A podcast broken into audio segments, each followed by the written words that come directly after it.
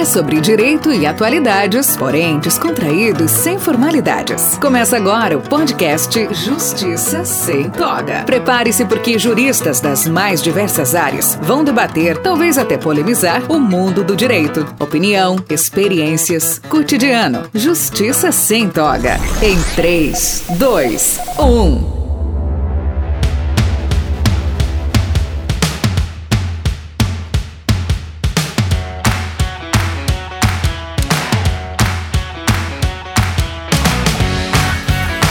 Olá, meus amigos, dando início aqui ao Justiça Sem Toga, ao primeiro episódio do nosso novo podcast, é, trazendo aqui com muita alegria esse, esse novo projeto do, do grupo Geacro, que a gente é um, nasceu de um grupo de WhatsApp que foi oriundo de um, da prova da Procuradoria da República, em que integrantes de é, concurseiros do Acre e de Rondônia foram fomos para a segunda fase e aí montamos esse, esse, esse grupo que acabou se tornando um grupo de amigos, né? já éramos, agora fortaleceu, e a gente está aqui trazendo essas discussões que a gente faz nesse grupo, discussões jurídicas, discussões políticas, discussões culturais para todo mundo aí curtir e participar aqui com a gente. Hoje está aqui junto, junto comigo Orcades, se apresente aí para gente. Olá para todos, então eu sou Orcades, natural do Acre, mas atualmente morando aqui nas paragens do Poente, né, em Rondônia, Porto Velho, Rondônia. É, sou procurador do Estado, como o colega Bruno bem falou. O objetivo aqui, na verdade, desse nosso podcast é a gente poder compartilhar aí com todos os, os amigos e interessados, curiosos do direito, o que a gente tem discutido um pouco no nosso dia a dia, né? Esse, o nosso grupo do, do WhatsApp já aí tem bastante tempo, né? Mais de sete anos. Inicialmente o Thiago Mioto não fazia parte do nosso grupo, né? Mas ele entrou depois, foi uma grande honra com a participação dele. Então, nós que no dia a dia, né, temos sempre estudado, debatido, discutindo atualidades. A gente ficou bem empolgado em poder fazer, é, dar, dar maior publicidade, né, e abrir um, um canal novo de discussão com, com todos os interessados. É uma grande satisfação estar com vocês aí, meus amigos. Valeu, Arcais, grande, grande procurador, amigo. E agora vou quero trazer aqui Tiago Mioto, nobre amigo Tiago Mioto. Se apresente, Tiagão. Obrigado, obrigado, nobre amigo Bruno. É, não, estamos muito, muito, muito felizes, né, de colocar essa, essa ideia em prática aí. A gente já vem planejando há algum tempo e, e enfim, agora a gente conseguiu né, efetivar essa, essa, essa nossa, essas nossas conversas, né, essas, essas trocas de ideias aí que a gente vai colocar agora aqui no, no nosso podcast.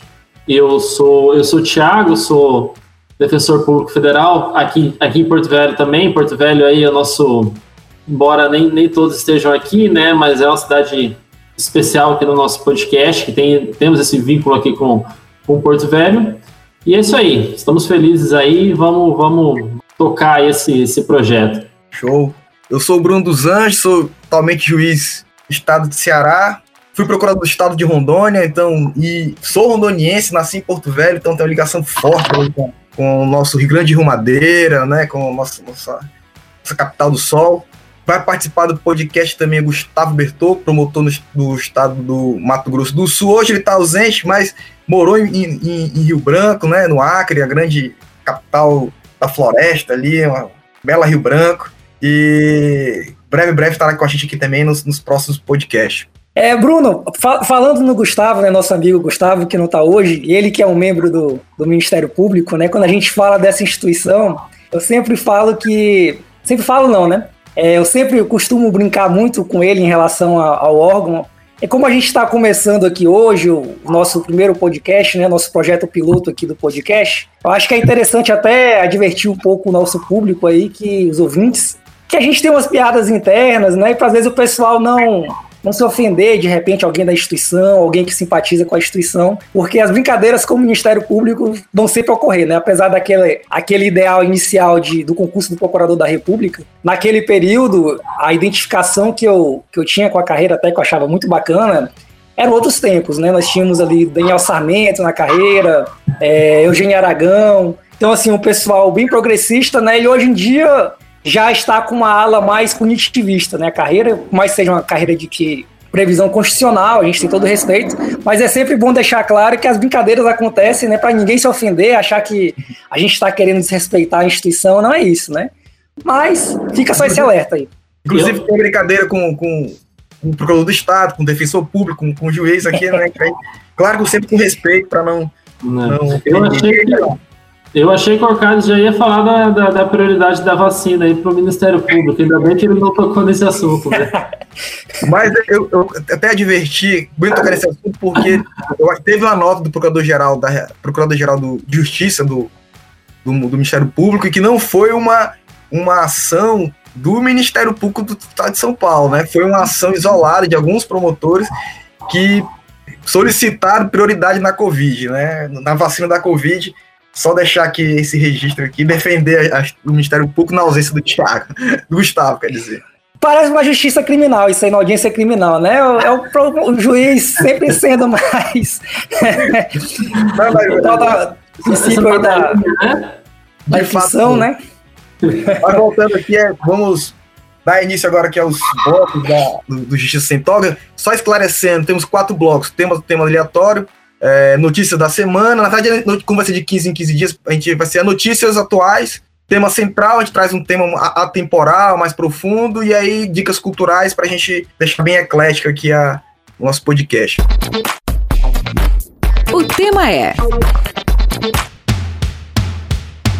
E começando aqui com o tema temos aleatório, eu que vou dar, dar o início, eu trago aqui uma notícia ruim e boa ao mesmo tempo, que é do, do jogo Paris Saint-Germain e Istambul. É, que foi mais um ato de racismo, né? Com, com o árbitro lá, o quarto árbitro, que o menino Ney, sempre critica o menino Ney, agora adulto Ney, se posicionou de forma coerente ali.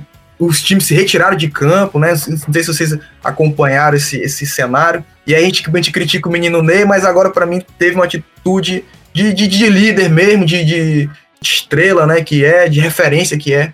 é Orcades, algum comentário sobre esse tema?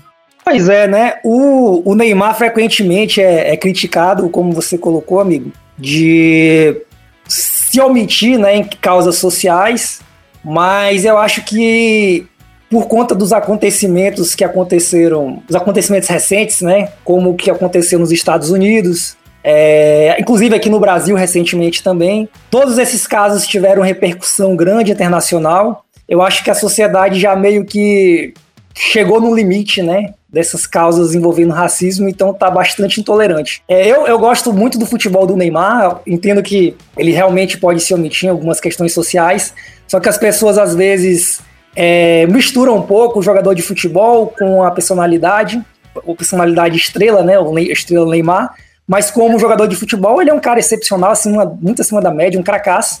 E foi legal ver ele é, adotar essa, essa postura aí de, de ser firme nesse momento em que a sociedade está clamando pelo, pelo fim do racismo, qualquer atitude racista, né? ainda que seja uma coisa pequena, mas que a gente não, não tolera mais nos dias de hoje. Então foi bem bacana poder ver esse comportamento dele.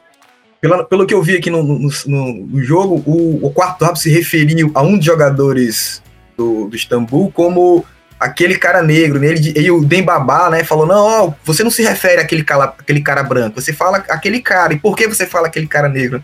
Então esse foi, foi legal, essa, essa atitude aí. Tiagão? É o adulto Neymar, né? Agora eu vou chamar o Neymar, de, não de menino Neymar, mas de adulto Neymar. E é, é, curioso que o Neymar, ele. Um detalhe, assim, não tem muito a ver, que ele no, no, jogo, depois do jogo, ele fez uma atuação de gala, né? Os caras falaram que foi uma das grandes atuações do Neymar, ele, ele fez um, um hat-trick, né? Jogou muito no, no, jogo. Agora, aproveitando até abrindo um parênteses esse assunto, mas dentro do racismo, é engraçado que. É um breve parênteses, mas relacionado. E o Pelé, né? O nosso maior ídolo grande, sempre foi muito criticado, né? Por, por ah, o Pelé é um pouco omisso e tal. E agora, por ocasião do aniversário dele, eu vi alguns, alguns, alguns biógrafos, alguns, alguns historiadores até, fazendo uma certa releitura favorável ao Pelé, favorável ao Pelé, de, assim, colocando a coisa no contexto da época, né, dizendo que naquela época não havia essa, essa essa consciência, né? não era tão fácil para um jogador se rebelar, né? Ainda que fosse o Pelé, não era tão fácil para ele se rebelar contra, contra o racismo, e, e, mas que dentro das possibilidades do Pelé, dentro do contexto da época, até que ele, ele teve uma postura elogiável em, em vários aspectos aí. É um certo revisionismo, assim, agora dando uma amenizada na barra do Pelé, que sempre foi muito criticado, né? O Pelé nunca, nunca é, não se posiciona, né? Óbvio, né? Não, não que isso faz dele um, um, modelo ideal, mas amenizando um pouco a barra do Pelé nesse, nesse, nesse assunto. E não sei se vocês viram também o, o Jorge Jesus, ex-técnico de Flamengo. Essa matéria deu... pro, pro fã dele que está aqui presente, né? Oi, o Arcade é. flamenguista, né? É. Mas, mas Mister, o Mister, eu acho que deu uma entrevista lá em Portugal, ao meu ver, não meio um pouco infeliz, né? Dizendo que isso é modinha e tal.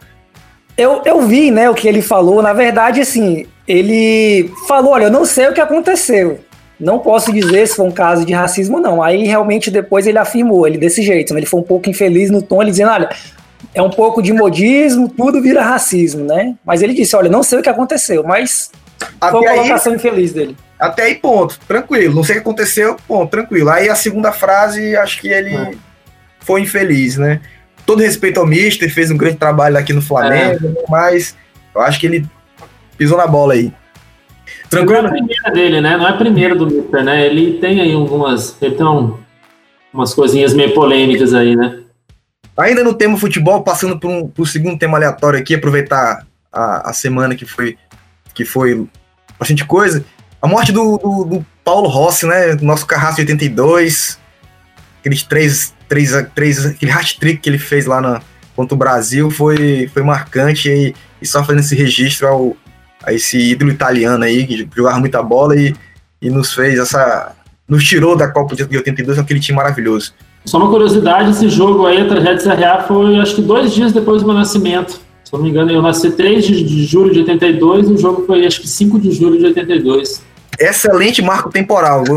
Não, não poderia ter um, um, marco temporal tão marcante, forte como, como essa. E outra curiosidade, né? Morreu dois. Do, o craque morreu o craque da Copa de 82 e o craque da Copa de 86, né? Quase que. que, que Quem forma... é o de 90? Quem foi o de 90, né? Que o cara deve ficar o de 90 foi o Lothar Matthaus, né? Da, da Alemanha. Tem que ficar preocupado, né? Bom, mas a conclusão que eu chego, meu amigo, é que o Thiago Mioto é pé frio, hein? o cara mal nasceu, o Brasil já foi eliminado. Timaço. Timaço, timaço. Né? Ave Maria. E passando agora aqui para o próximo bloco, que é as notícias atuais, eu, eu, eu passo a bola aqui, falando de futebol, pro nosso amigo Orcades. Orcades, manda aí. 15 News. Agora já voltando para o direito, né? Apesar do tema ter uma, uma relação com um direito fundamental, né? Que inclusive vai ser o que a gente falou agora, né, racismo, né? Tem, um, tem uma pertinência com o direito fundamental. Mas agora entrando no direito mesmo mais puro, é, a notícia da semana não pode ser outra para mim, senão a, a de hoje, né? Quem tinha hoje que a gente está gravando aqui, é, que é a aprovação do projeto de lei relacionado às alterações da lei de licitações. 10 de dezembro de 2020, para deixar contextualizado. É, registrado, né? É, hoje o Senado aprovou a lei, na verdade já a lei, né? Porque quando ele aprova já vira já vira uma lei para ser sancionada, né? O presidente sanciona a lei, sanciona ou veta a lei, né? Então já foi aprovado pelo Senado, projeto de lei que virou lei agora, é, relacionado à alteração da lei de licitações. A gente até já nas nossas conversas, já até eu, eu mesmo, vocês já viram, eu ser um grande crítico da, da 866, né? Porque eu acho que existe um pouco da, de um, uma canonização da, das licitações como se fosse a salvadora de todos os, é, os males envolvendo a corrupção.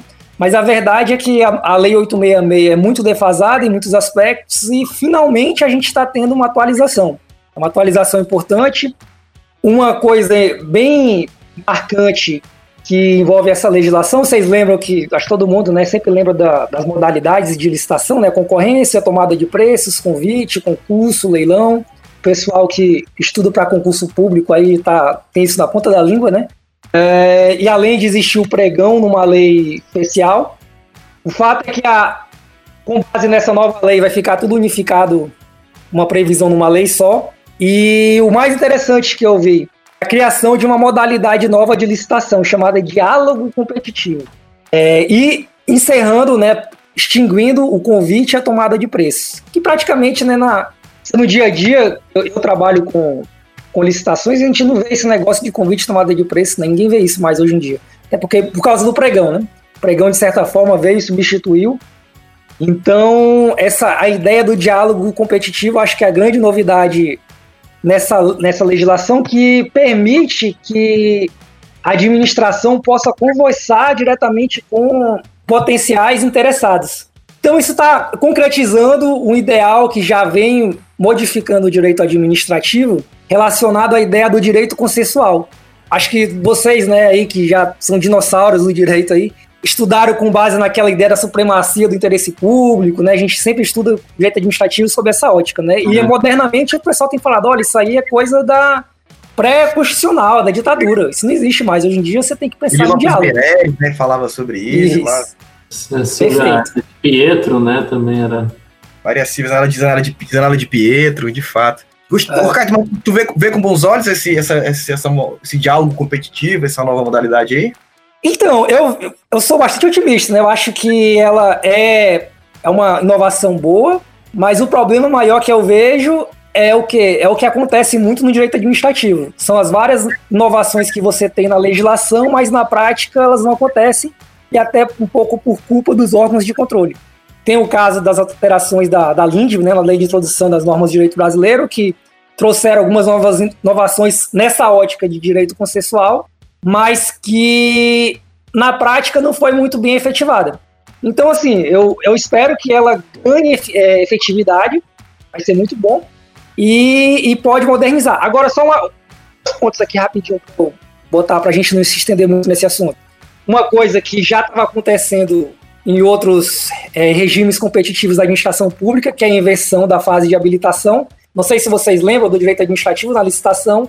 A regra é você habilita primeiro e depois julga as propostas, né? Então você é. tem toda a burocracia, né, de estar tá analisando a habilitação de várias empresas. Depois, 15 empresas para depois de uma. Exatamente. É, isso não vai ter mais, porque agora vai ser a proposta primeiro, e a pro, você pega a melhor proposta e faz a análise de habilitação. Isso é muito interessante. E o segundo ponto, né, que eu acho que foi excelente para a advocacia pública, que envolve a previsão de da advocacia pública, né, fazer a defesa de, dos gestores, né? Então, então assim, a advocacia pública vai ficar encarregada de fazer a defesa dos servidores envolvidos na licitação. Existe muita polêmica, né? Às vezes o pessoal dos órgãos de controle, né, esse povo do Ministério Público, Tribunal de Contas, que tem uma visão assim muito mais assim preocupado, né, com, com a ideia de corrupção, como se bota a corrupção no centro de todos os problemas.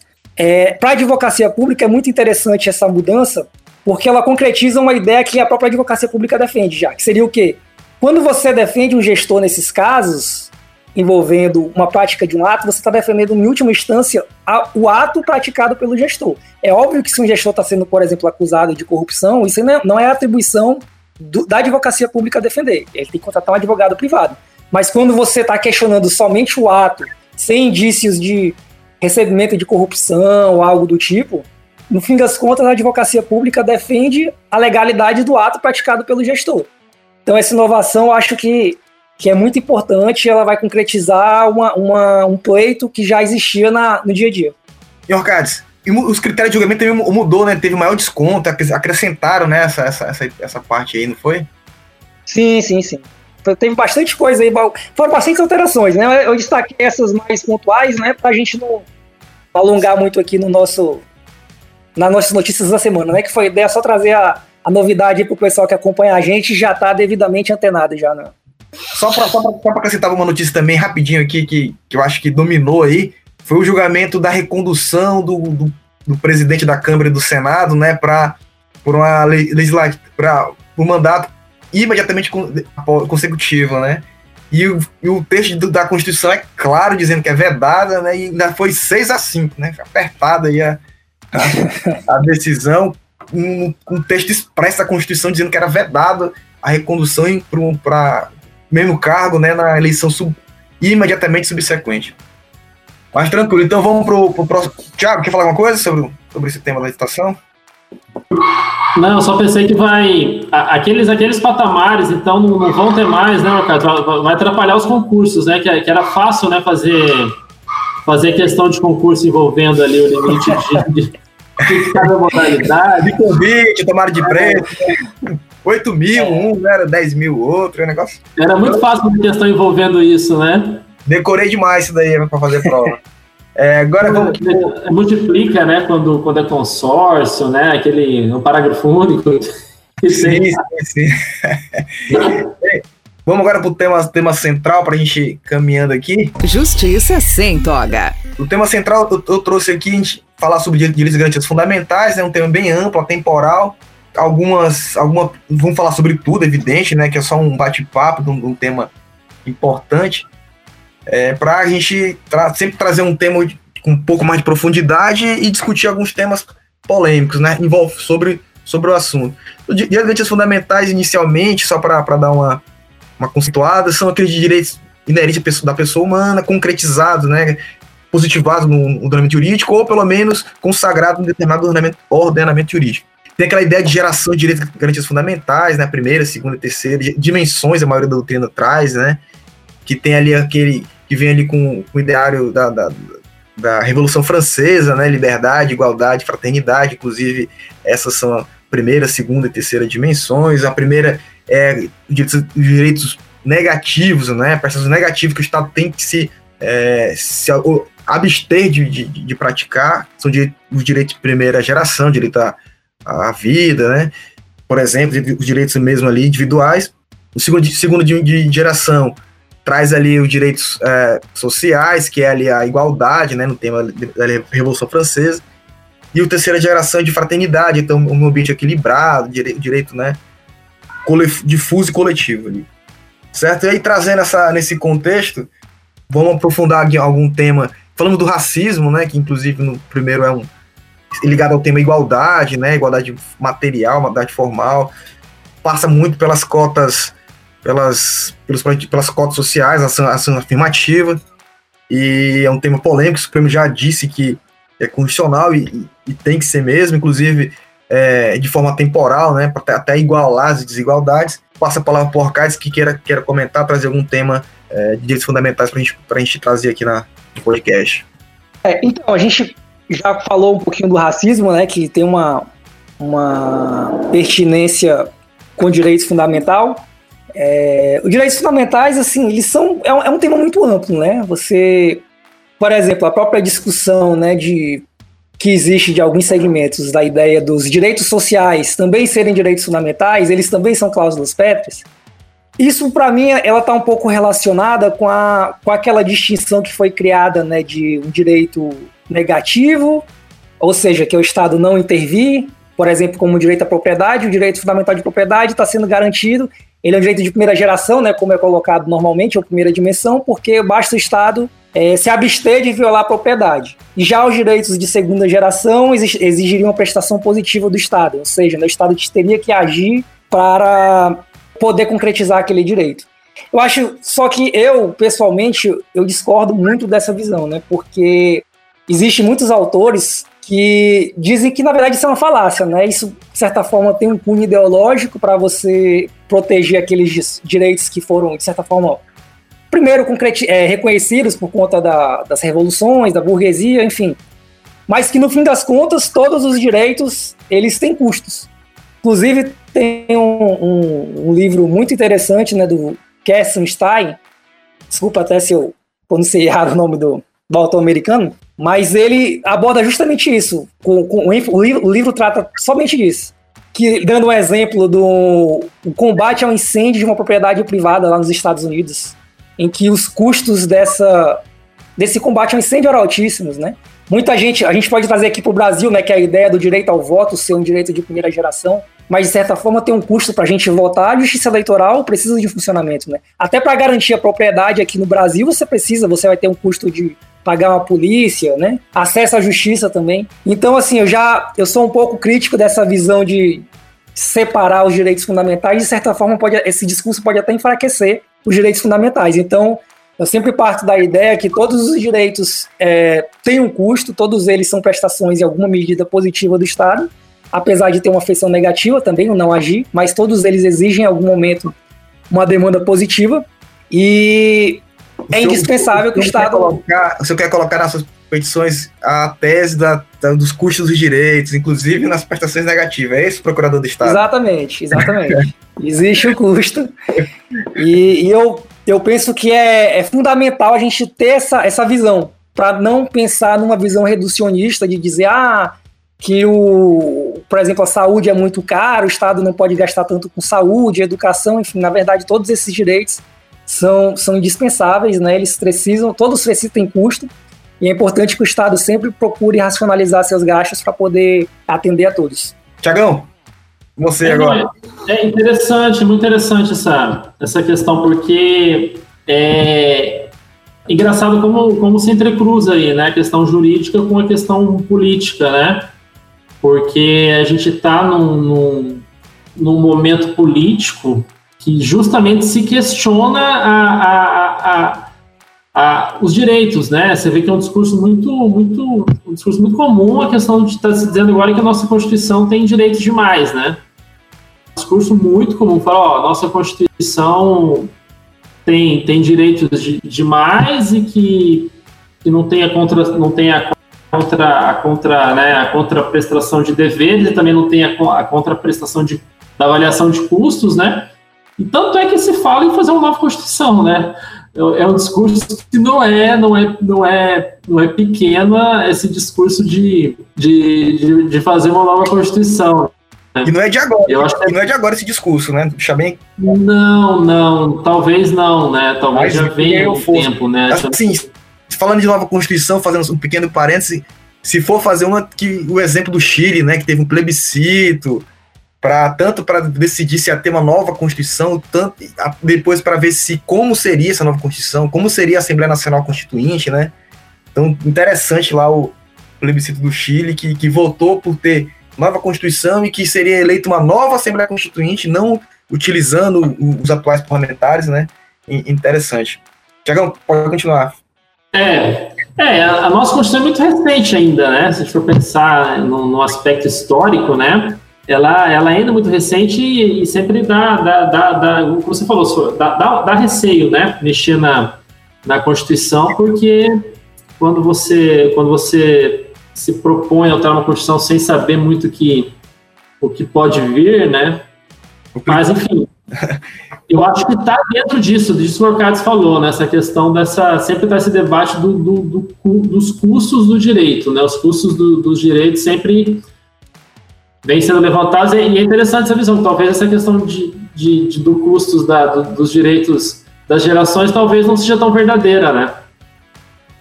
Pois é. E aplicando aqui os direitos fundamentais por, caso, por um caso próximo da gente, que se, se debateu, o que, que, vocês acham da tese da obrigatoriedade ou não de tomar a vacina da Covid, né? Se, seria, se, se violaria o direito fundamental à, à liberdade? É. Ou, ou, ou, qual a sua opinião, Thiago? É, essa discussão, na verdade, assim, até tava, tava lendo assim, alguns no aspecto. No, acho que a discussão do, no aspecto jurídico é sempre interessante, eu acho que a discussão sempre é interessante. Agora, no aspecto prático, eu estava eu tava ouvindo assim que não é uma discussão tão relevante, né? Que eu acho que, é, que, que a preocupação é do Brasil atual é garantir é, vacinas, né? Para quem queira, né? Tá no, no, no, momento de se preocupar com quem não quer, né? Você se preocupar com se quem quer, vai ter a vacina ou não, né?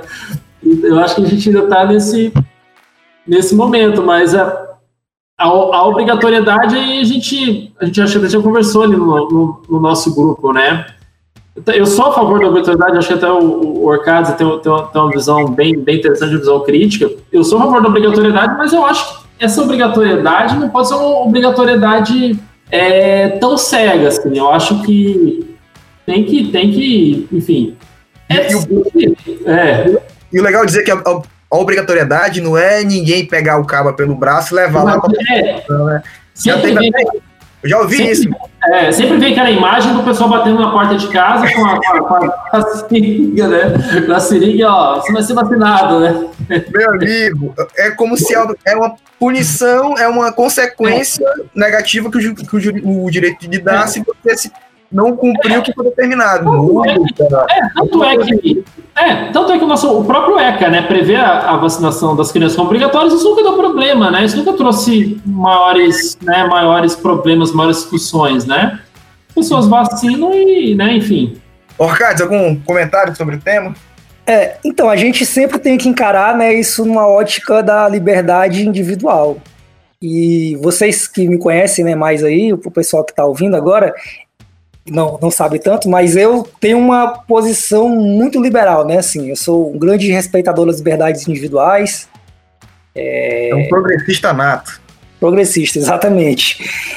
E esse assunto. Liberal nos costumes e, e conservador na, na, na, na política, né? então, é, eu, de certa forma, essa discussão ela me preocupa um pouco, né? Porque o momento que a gente vive atualmente, social, político no Brasil, é de polarização. Então eu vejo que essa questão da vacina parece que ela deixou de ser uma questão meramente técnica e sim ideológica. Ficou de um lado o presidente da República defendendo que a vacina não seria obrigatória e veio um outro a outra polarização dizendo não que tem que ser obrigatório e ponto meio que ponto final, né? É, isso é preocupante, porque na verdade eu acho que a obrigatoriedade ela passaria por um, um critério estritamente técnico. Então, assim, eu como cidadão e, e, jurista, eu vejo que a pessoa ela tem uma, uma, uma liberdade, às vezes, de dizer, olha, não quero tomar essa vacina, é, ou então essa vacina eu acho que ela ainda não está devidamente explanada, é, as circunstâncias de segurança dela isso é um argumento válido. Agora, se você tem um argumento técnico, estritamente técnico, e, de, e que recomende, olha, a vacina tem que ser obrigatória, como existe, né? Como até o Nobre, Nobre Mioto colocou, já existe a ideia de vacinação obrigatória. Se ela é um critério técnico que, que exige essa obrigatoriedade, então acho que excepcionalmente é, esse direito de liberdade pode ser restringido. Claro que, como vocês já colocaram, né, ninguém vai sair puxando alguém pelo mata-leão, né? Vem aqui, segura o cara, amarra ele, vamos vacinar. Não. Mas com sanções civis, estritamente civis, né? Sem qualquer tipo de penalidade na seara penal, ela é bem-vinda. Se for um critério técnico. Agora, independentemente do, de quem você ser simpatizante ou não com o presidente, só porque ele disse que não vai ser obrigatório, não é, que, não é por isso que quem não gosta dele tem que necessariamente defender que tem que ser obrigatório. Então eu passo, eu passo por essa por essa visão, uma linha técnica de justificar a obrigatoriedade para você não colidir com a liberdade individual.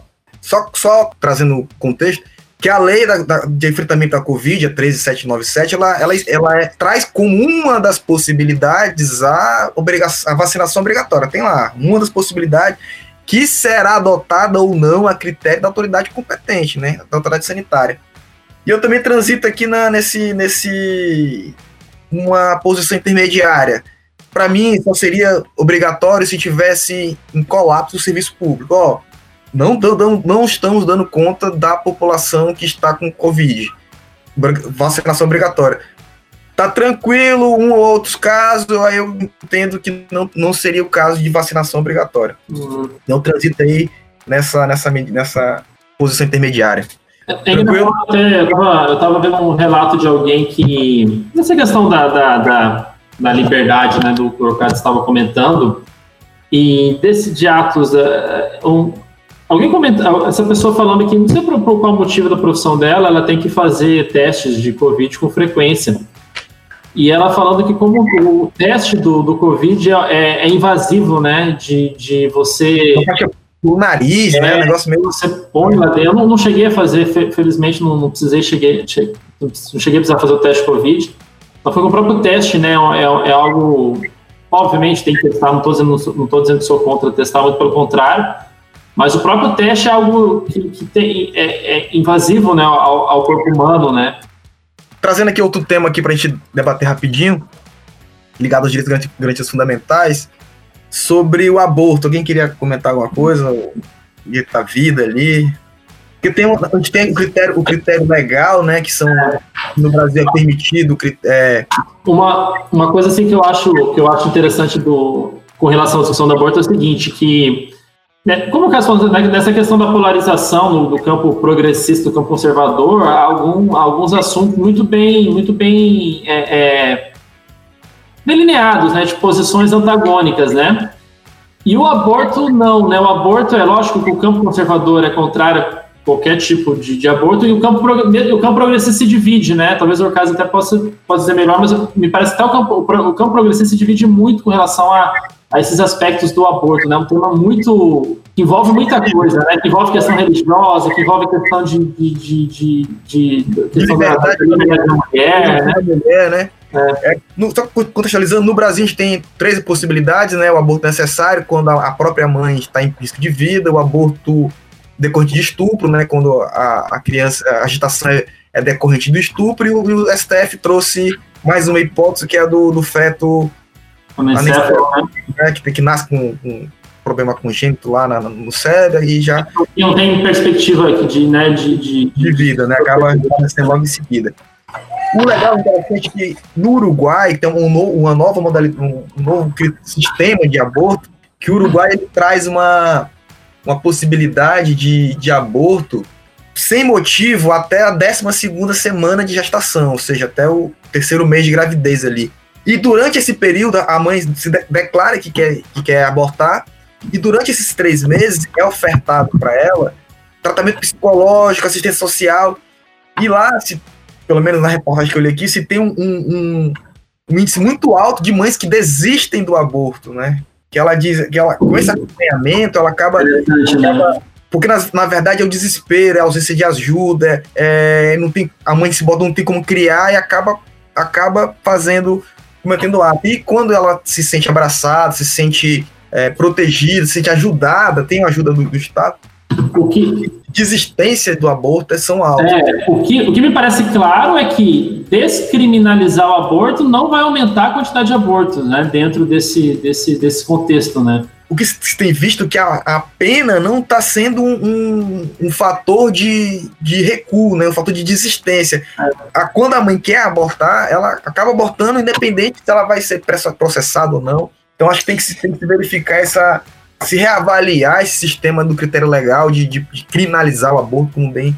É, na verdade, aí, pessoal, o que eu vejo de outra forma, né? É que essa discussão ela é qual? Se o aborto vai ser realizado pelo SUS ou não. Porque o aborto existe.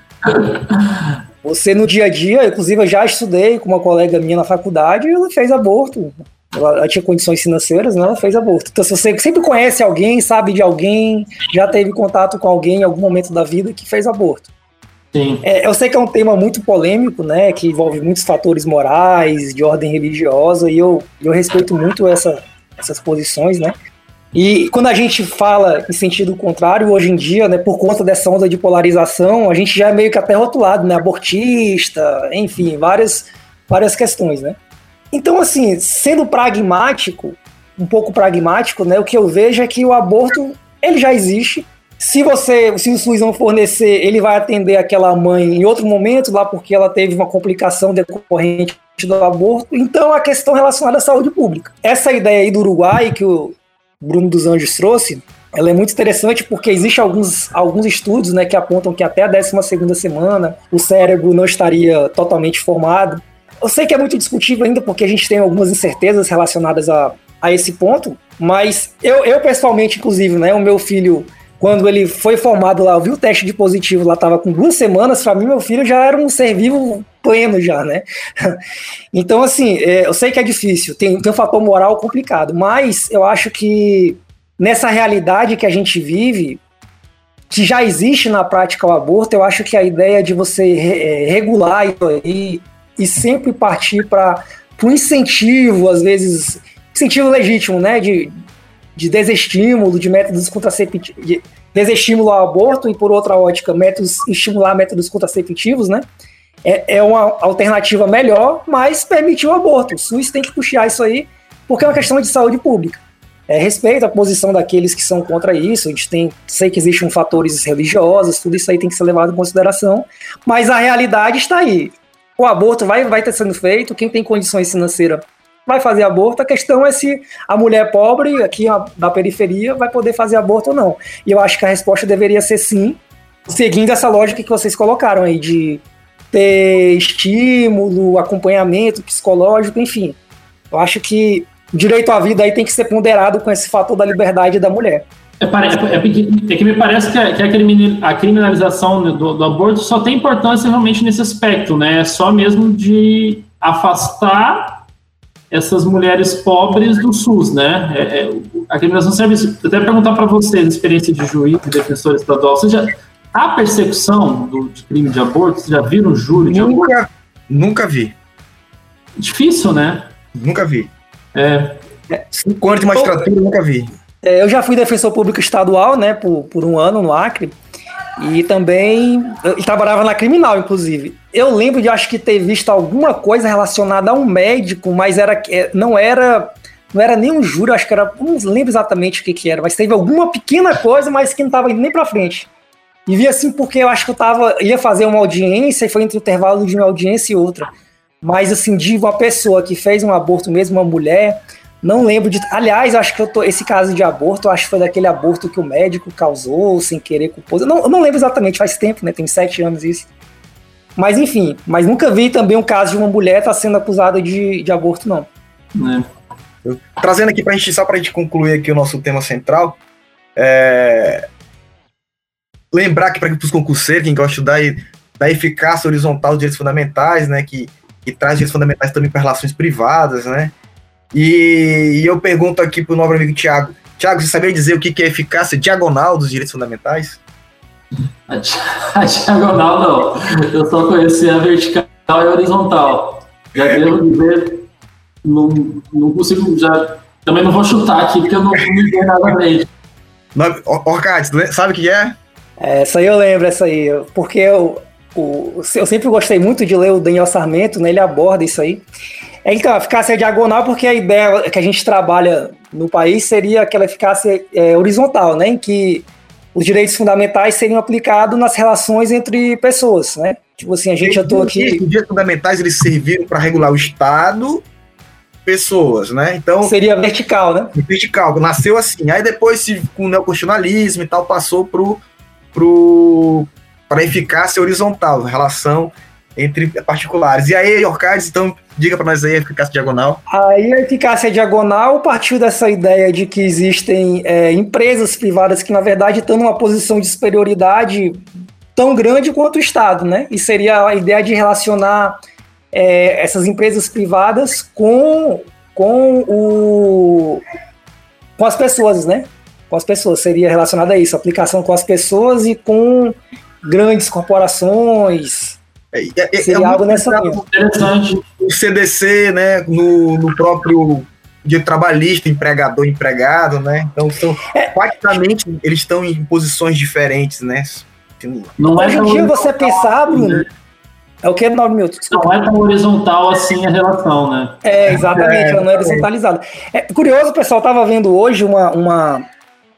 Alguém mandou para mim, eu não sei nem se confere, né? Mas não sei se vocês viram alguma coisa relacionada a isso. Que tem aquela série, né? O Gambito da Rainha, não é isso? Sim, inclusive eu, eu tô na, na fila aqui pra, pra, pra assistir. A minha próxima, Aquela próxima... atriz lá que eu, eu, gosto muito dela, cara. Ela, ela tem a série Pink Blinds, ela tava lá no, naquele filme. Sem do... spoiler.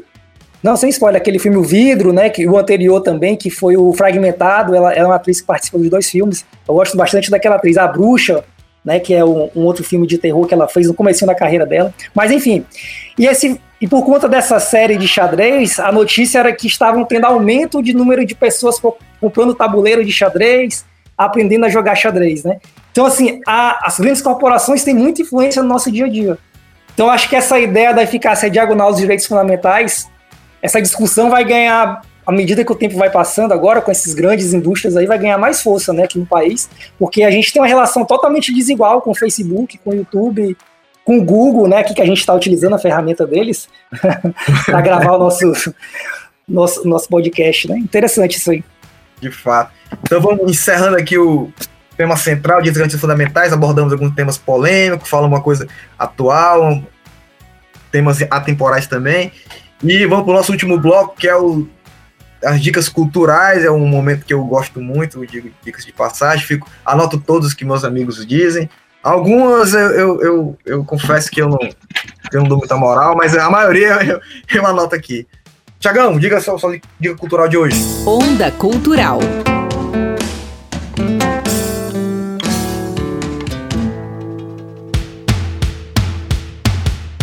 Eu vou, eu vou de um documentário, vou de um documentário um documentário musical. Esse documentário tem na, tem na, na Netflix, é sobre o, o Michael. É difícil pronunciar, o provavelmente vou pronunciar errado.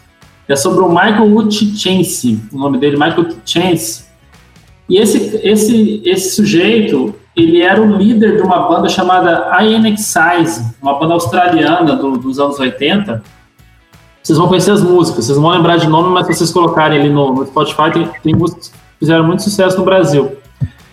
E, e, uma coisa muito curiosa da morte dele é que eu, eu até lembro na época, ele morreu nos anos 90, não lembro o nome, e houve boatos da, quando ele morreu que a morte dele foi num, num ritual num ritual sexual de, de, de, Como é, amigo? Não, foi uma espécie de. Não, não, não foi, no, foi, foi no ritual sexual enfim, coisas ligadas ao sadismo ali, ao, sadomasoquismo, alguma coisa assim. E é legal, e, e, ficou meio que essa lenda sobre isso. E, e, esse documentário é legal que ele, ele justamente ele esclarece como foi a morte do cara, que realmente foi, foi, foi, foi por suicídio, não teve nada a ver com, com isso, mas foi por conta que ele, ele se suicidou ali de forma. estava nu, e daí saiu, saiu foto e, e, saiu todo esse boato sobre, sobre a morte do cara, que teria sido um acidente ali. Qual é o nome do. De repete isso para anotar aqui. A banda, é mais fácil pela banda, que é. Diga a banda aí. INXS, INXIS. INXS. É, eu conheci muitas músicas deles, eles fizeram muito sucesso. E mais interessante que daí, que, que, que, de certa forma eu tô dando spoiler, mas eu acho que como é documentário não atrapalha. E a, o suicídio dele foi causado por uma coisa muito, muito boba, assim, segundo o depoimento de namoradas dele, a namorada estava junto com ele na época, foi o seguinte, ele estava de bicicleta pedalando em certa ocasião e sofreu um acidente, foi atropelado e diz que depois daquele dia ele nunca mais foi o mesmo. Ele bateu a cabeça nesse, nesse atropelamento, aparentemente nem foi nada tão grave, mas depois ele relatava que, que, perdeu o paladar, que perdeu um pouco a audição, que atrapalhava ele a, a compor e tal. Depois daquilo ele nunca foi o mesmo até levar ao fim trágico que ele teve. O show de bola, né, Nora, amigo? Vou dar anotado aqui, já achei aqui a banda, vou até escutar aqui umas músicas. Show, show. Nobra, Nobra amigo Arcades? É... Então, para a gente manter aqui dentro da nossa linha de direitos fundamentais, já que o Nobre Milton trouxe aí um caso de um, de um documentário, né? De uma banda. É... Só fazer uma, uma parte aqui rapidinho, Nobre Milton, da sua banda que você mencionou, a gente nosso, nosso diretor aqui deu, até deu uma dica aqui de By My Side, é um dos sucessos da, da banda, para quem. Verdade, bem lembrado. Tô ouvindo o... aqui agora, By My Side, em 1990. Eu acho que foi tema de alguma novela no Brasil, né? Foi. Certo. Olha, rapaz, é o problema é depois com nossos direitos autorais aí, hein, Bruno? Um segundo só. Então, pessoal, para a gente manter aqui o, a linha de direitos fundamentais, a dica cultural que eu vou dar vai ser um livro de direito de um autor que eu, que eu admiro muito, que é o Daniel Sarmento, e ele tem um livro de Dignidade da Pessoa Humana. É um subtítulo, é Tudo, Trajetórias e Metodologia.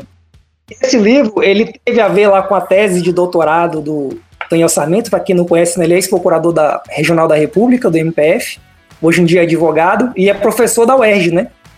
Na verdade, não, acho que foi da, da essa tese, se eu não me engano, esse livro foi relacionado à efetivação dele como titular, como professor titular de direito constitucional. Foi uma das duas coisas, não tenho certeza agora, mas enfim. Mas o livro em si, o conteúdo é excelente, assim, para quem está, seja estudando para concurso ou quer apenas se aprofundar um pouco sobre direitos fundamentais. É um livro de uma leitura assim densa, profunda, mas prazerosa, né? É um livro que você Claro que quem está, às vezes, iniciando ali no primeiro período de faculdade vai ter uma dificuldade maior para captar algumas mensagens, né? mas para quem tem uma bagagem mínima já de direito, é uma leitura fácil, é, didática e, e, profunda. recomendo muito, ele aborda várias questões, por mais que seja a dignidade da pessoa humana, ele aborda várias questões relacionadas é, aos direitos fundamentais, que a gente está discutindo aqui, visão de juristas internacionais, é, vai acrescentar muito a qualquer um que que faça essa leitura. Recomendo muito. E eu, aliás, as obras do Daniel Sarmento eu recomendo todas, né? Mas essa aí eu gostaria de, de destacar aqui hoje no dia do. A gente falou de direitos fundamentais. Show, meu amigo. Um livro excelente do nosso Daniel Sarmento. Eu finalizando, finalizando aqui, eu trago uma série rapidinho, que o The Crown, que eu tô assistindo agora a terceira temporada, acho show, bem feito, né? Uma série de época, tá no Netflix, né? Eu acho uma, uma felicidade enorme ali o, o, cenário, os, os, os atores, achou. E, e na, na, onda do, do, do Orcai, eu trago aqui um, um livro, são três livros, uma trilogia do Laurentino Gomes, que ele é o 1808, 1822 e 1889, que traz ali a história do, do Brasil, como é que ela foi esse período aí, nesses períodos marcantes, e traz já as pessoas que vieram de Portugal para o, para o Brasil, né? Na verdade, eram as pessoas que estavam vinham meio que fugidas de Portugal para cá, traz a história da, da, da, corrupção já desde aquela época, então acho, acho interessante, leitura fácil. Eu indico, indico fortemente esse, esse, essa trilogia aí do, do Florentino Gomes, um autor brasileiro, né, bem, eu gosto muito. E assim a gente finaliza aqui o nosso podcast. Tiago, uma mensagem de despedida? Não, só agradecer aí a oportunidade aí de estar, estar conversando aí com vocês e espero nos encontrarmos em, em breve. Orcades, uma, uma falação aí de despedida. Valeu, agradeço a todos aí que nos acompanharam até esse momento, uma grande satisfação. A gente vai estar aqui sempre trabalhando para poder melhorar nosso conteúdo, tá cada vez é, mais agradável, com mais temas de direito, de atualidades, para a gente poder discutir. Tá bom, pessoal? Agradeço a todos aí. E quem quiser entrar em contato com a gente, tem o, é o justicasemtoga.gmail.com justicasemtoga.gmail.com Pode mandar aí elogios, dicas de música, dicas de, de, de filme, temas de, de direito, Sugestão de conteúdo aí, né, pra gente. Sugestão de conteúdo, só não pode xingar e nem, nem, nem ofender. Justiça sem toga. Beleza? Então, galera, valeu, até mais!